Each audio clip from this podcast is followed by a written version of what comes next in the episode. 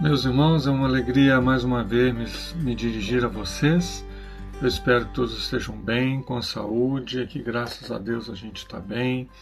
Mais uma vez eu gostaria de compartilhar um pouquinho a palavra de Deus com vocês e para isso eu quero convidá-los à leitura da parte inicial de Colossenses 3,16, que diz as seguintes palavras: Habite ricamente em vocês a palavra de Cristo Ensinem e aconselhem-se uns aos outros, com toda a sabedoria.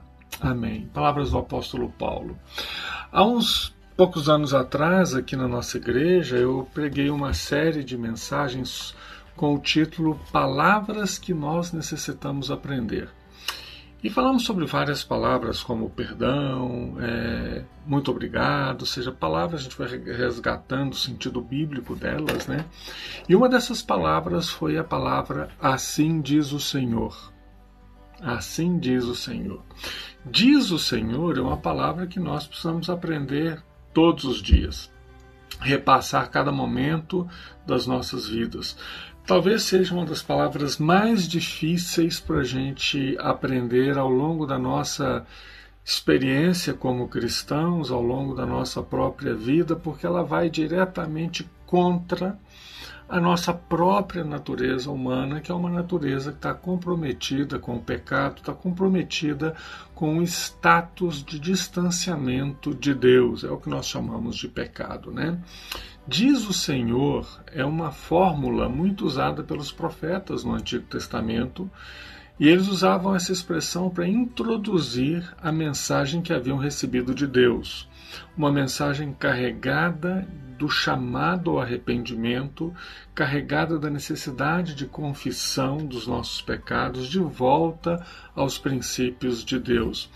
Um exemplo disso é, encontramos, por exemplo, em Isaías capítulo 1, 18, quando Deus diz: Venha, vamos pôr as coisas em claros, vamos, vamos esclarecer as coisas, disse o Senhor.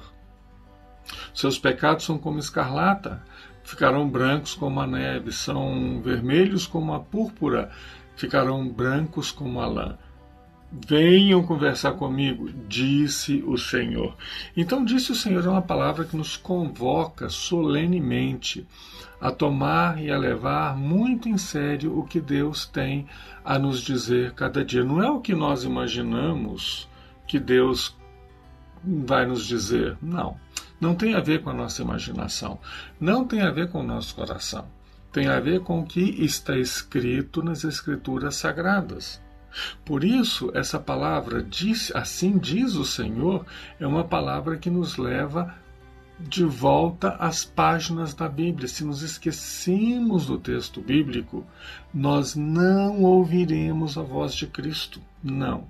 A voz de Cristo não é aquele sentimento dentro da gente de paz, porque nós queremos fazer alguma coisa, deu paz no coração, é a palavra de Deus, é a confirmação de Deus. Não, não é.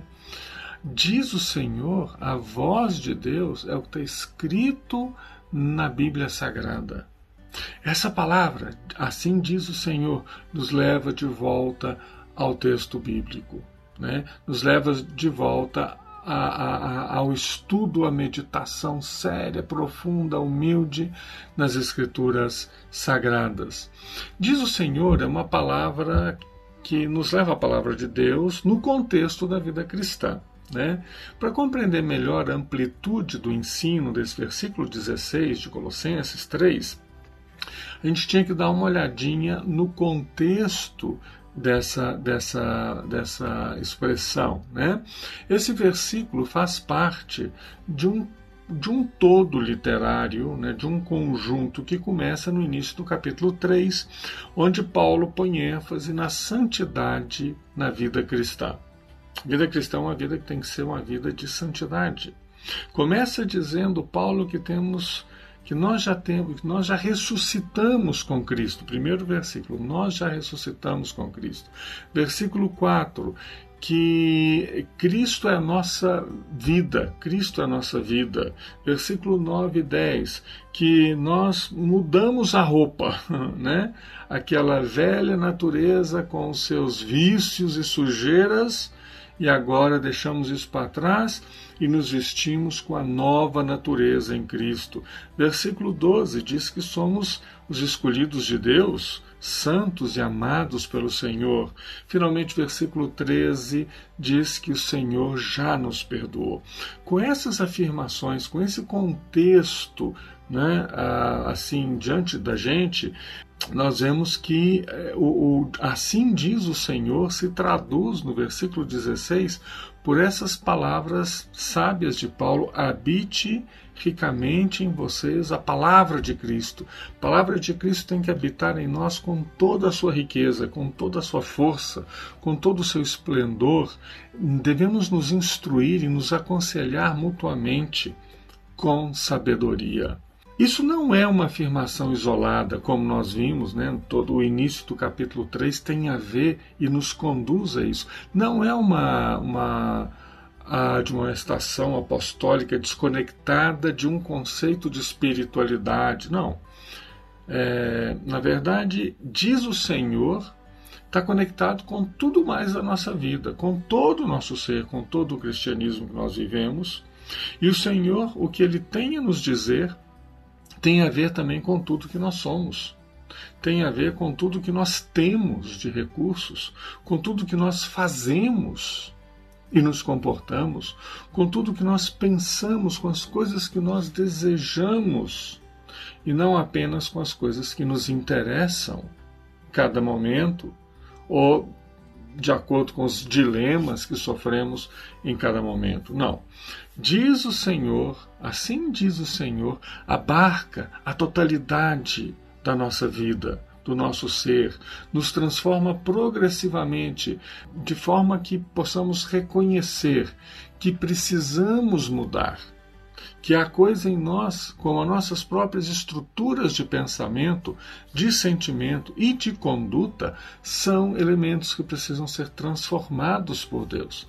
Quando Deus nos diz alguma coisa na Sua palavra, Ele nos diz porque nós somos a morada da palavra de Deus. Né? A palavra de Deus habita no nosso coração por meio do Espírito, mas ela também está escrita nas páginas da Bíblia Sagrada.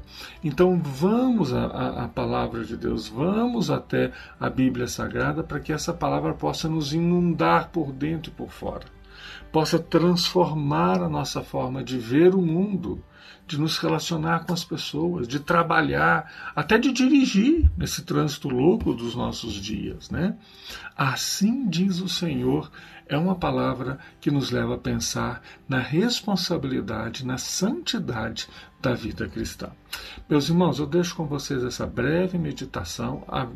Teria muito mais coisa para a gente dizer a respeito disso, mas quem sabe numa outra oportunidade a gente continua esse tema. Vamos ver. Né? Mas por agora, que Deus os abençoe, levem a sério a palavra de Deus em suas vidas, uma palavra de poder, uma palavra de sabedoria que nos transforma, que nos redireciona, que nos dá vocação, que nos permite servir. Que Deus nos ajude, que Deus os abençoe, que Deus abençoe a sua igreja aí em São Gonçalo e em outras partes do Brasil também. E também aqui com a gente. Contamos sempre com as orações de vocês. Deus os abençoe ricamente. Um grande abraço a todos.